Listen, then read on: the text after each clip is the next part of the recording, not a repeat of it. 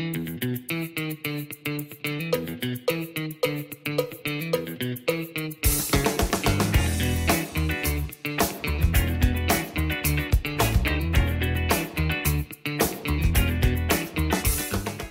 家好，这里是股气。那今天我们要讨论的议题就是从美国的公债殖率去看未来的股市景气。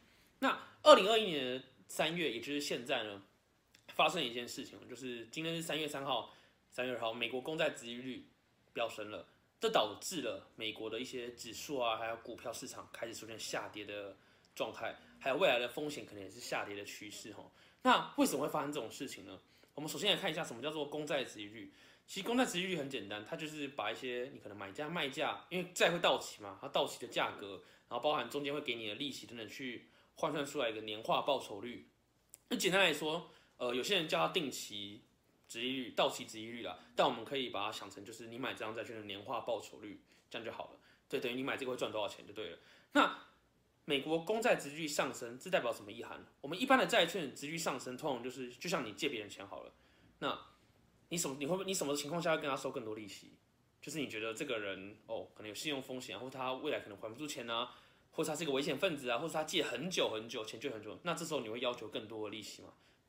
那第二种情况是什么？呃，殖率它就是如果你的债券的价格越低的时候，殖率越高，除了利息收的更高以外，你要提升殖率，另一种方法就是把这个债券的价格压低嘛。哎，那这张债券可能未来可以还你一百元，那为什么现在会出现可能八十元就可以买到这个债权的状况了？原因就是因为这个可能是不良债权，或是这个债务可能本身存在了更多看不到的风险嘛？对，所以才会有一些银行用低价把一些用低于账面价值的把一些债券包给一些讨债公司啊或什么的。我没有说哪间银行哦，对，这种情况会发生。那我们今天来看一下美国公债它持续上升的原因，主要是为什么？其实最重要的原因就是因为。呃，拜登就是我们的新美国总统嘛，他又发布了一个政策，就是要拨出一点九兆美元的那个刺激计划。那发币这件事情，就是你印钞票，像之前之后有专题讲量化宽松。那你印钞票这件事情会导致什么后果呢？政府印钞票这件事情，其实就是政府在欠人民债务。所以其实他印钞票也就可以当做，哎，呃，国家政府，尤其是美国国家政府，他欠的钱越来越多了。所以我们回到刚刚的思维嘛。因为国家一个债债务人，他欠钱越欠越多，你借钱给他，结果他又继续跟别人借钱，这时候你对于他的风险会不会觉得可能更高了？会，所以这时候你可能他的利率就会上升嘛。那第二个问题就是货币贬值的问题。既然你印钞票，你越印越多，那你原本这些身上持有这些美金的人，比如说你印印钞票印美金出来，那你身上可能有一百美金，那之后这个一百美金还会是你当时想这个一百美金的价值吗？不是嘛？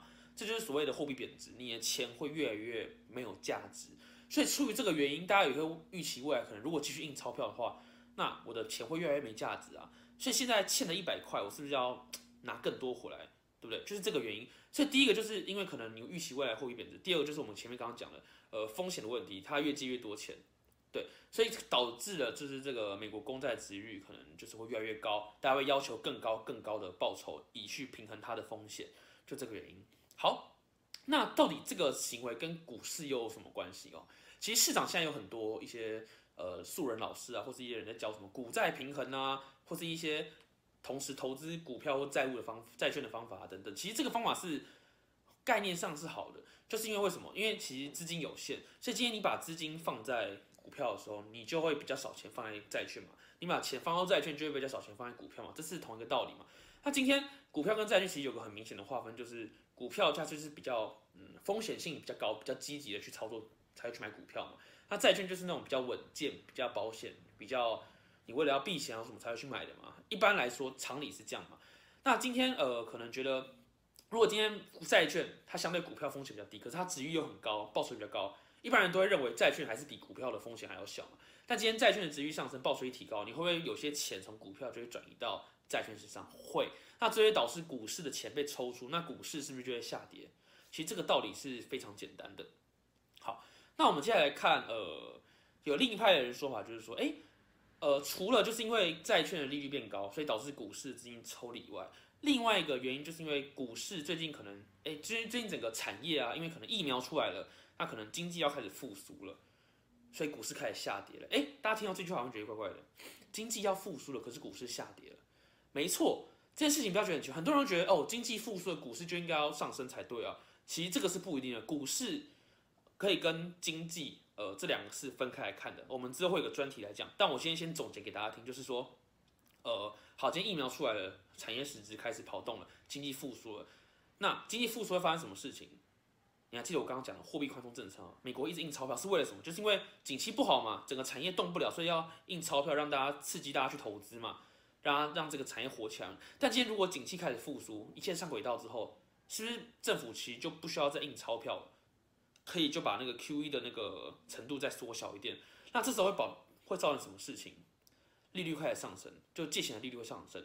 美国就是因为一直印钞票，然后很多国家也跟着一直印钞票，所以其实会导致价钱的利率变低，所以大家借钱的成本都很低。可是当景气复苏之后，哎，你未来借钱的成本开始越来越高，不会像以前那么廉价了。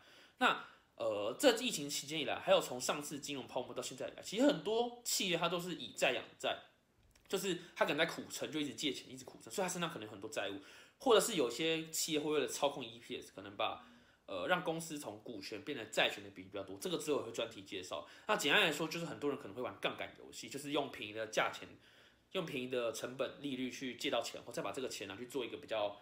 高利率、呃高报酬率的事项，然后赚取中间的价差，所以很多企业除了在可能一些苟且偷生的企业，另外就是那种做杠杆在操作，想要这种钱滚钱的企业，他们的身上债务很多。那未来如果利息成本上升的时候，那这些债务的利息其实会让他们喘不过气，可能会影响到他们营运，因为这也是一个营运成本嘛。对，那未来这些企业如果靠杠杆而生，他们之后要再做杠杆。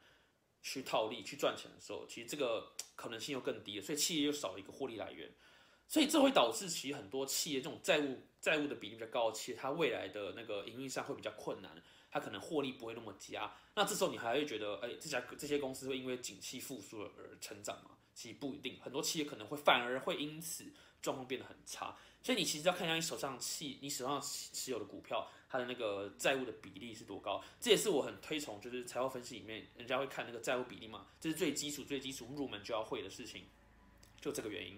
所以未来就是在这种景气复苏的情况下，然后债券如果值利率一直不下降，一直继续上升，那股市就会一直往下跌，这个是算是可以预见的事情。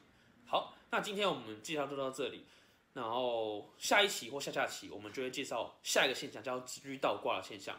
还有就是货币宽松，它到底怎么影响整体经济？那未来整个世界会不会崩坏？我们会在下两期去做介绍。谢谢大家。